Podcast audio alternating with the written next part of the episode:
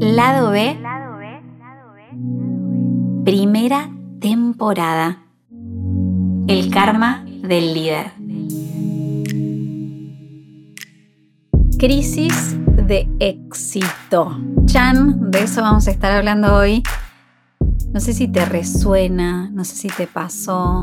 Muchas veces solemos hablar de la crisis cuando algo no sucede como lo esperábamos, algo que naturalmente es un cambio en el acontecer de tu día a día, una crisis incluso a veces negativa también se convierte en oportunidad, pero vamos a hablar de otras crisis que tienen que ver con las crisis de abundancia.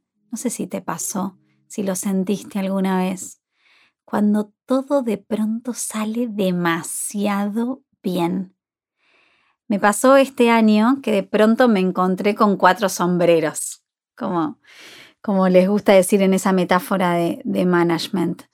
Ser la directora de Olala, que encima estamos en plena reconversión digital, crear mi propia empresa con Somos Buscadoras, seguir dando mis cursos de meditación de respiración y al mismo tiempo desarrollar mi rol cada vez más de facilitadora de workshops en empresas. Entonces en un momento sentí, no puedo con nada más. Y realmente cuando sentía, no, no, ya no puedo un cambio más en mi vida, ya no puedo más un frente abierto, ¿qué pasó?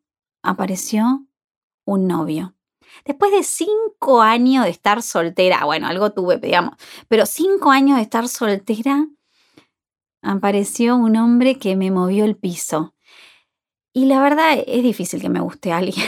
Entonces dije, no, no, no puedo encima con un novio era lo que para mí se conoce como crisis de éxito, donde de verdad sentí que era tanta la demanda, incluso demanda tan positiva, demanda de logros, demanda de atención, demanda de un montón de proyectos, de propuestas.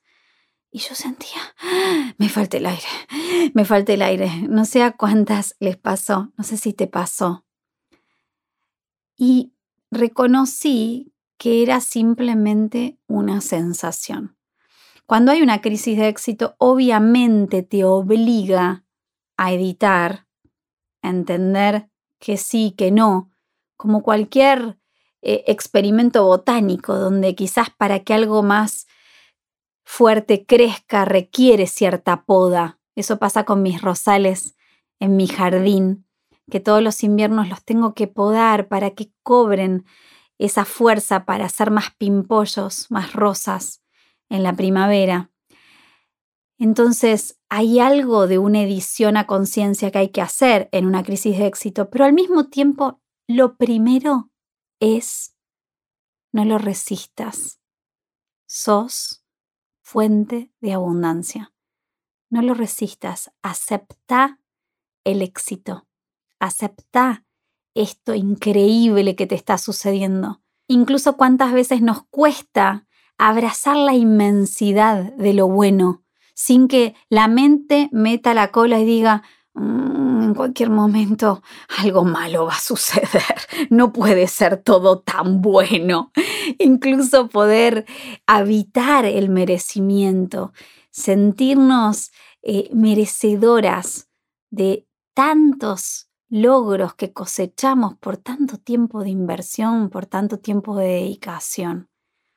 Pero cuando todo te gusta, cuando todo está saliendo bien, simplemente sabe que sos un canal para que la abundancia suceda. Está en nuestra mente la idea de que podemos con una o con otra cosa, que no podemos con tanto. Está en nuestra mente volvete una banda ancha de abundancia. Así me gusta pensarlo a mí cuando siento que no llego, cuando siento que no puedo, cuando siento que va a ser demasiado. ¿Te pasó? ¿Lo estás sintiendo? Y eso sí, claro, regula, ¿no? Pregúntate, ¿qué es lo que me centra? ¿Qué es lo que me centra? ¿Qué es lo que me hace volverme a sentir en casa?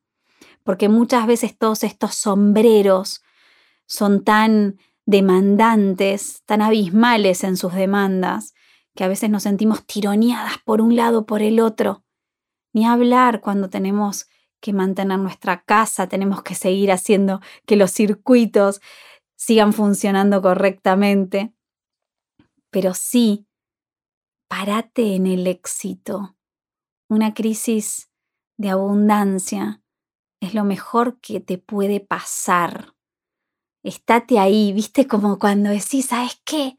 Sí, venía a mí, como esas olas en el océano, esas primeras olas del verano cuando te metes al mar y decís, ay, ¿sabes qué? Te estaba esperando, ¿sabes qué? Sí, venía a mí, venía a mí, empapame, me zambullo, sin resistencia, sin miedo, sin quererlo controlar. Son momentos, son momentos. Siempre hay momentos de más demanda y momentos más tranquilos. En esos momentos de demanda, no pienses que no podés. Párate ahí al frente y decís, sí, estoy acá, me lo merezco, que suceda, agárralo. Y toma, claro, por supuesto, los recaudos para estar cada vez más consciente, más lúcida. De eso estuvimos hablando, ¿no? En cómo sacar el pie del acelerador, el episodio 4, para que justamente estemos muy nutridas para que ese instrumento que somos pueda darle respuesta a la demanda. Se viene la ola, disfrútala. Me encantaría que me compartieras qué te pareció este episodio. Etiquetame con arroba somos.buscadoras o arroba solesimón. Lado B es un podcast sobre aquello que devela nuestro espíritu buscador. El lado B no es lo que está dado, lo políticamente correcto, el discurso uniforme y estandarizado, sino una oportunidad para descubrir nuevas facetas sobre la vida y sobre nosotras mismas, como piedras preciosas que necesitan ser facetadas para convertirse en verdaderos diamantes y desplegar su brillo. Al fin y al cabo, la innovación llega cuando nos permitimos mirar lo que está del otro lado, lo que nadie mira, lo que nadie dice, el lado B.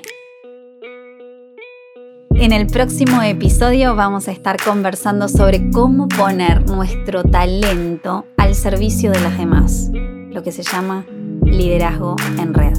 Nos escuchamos.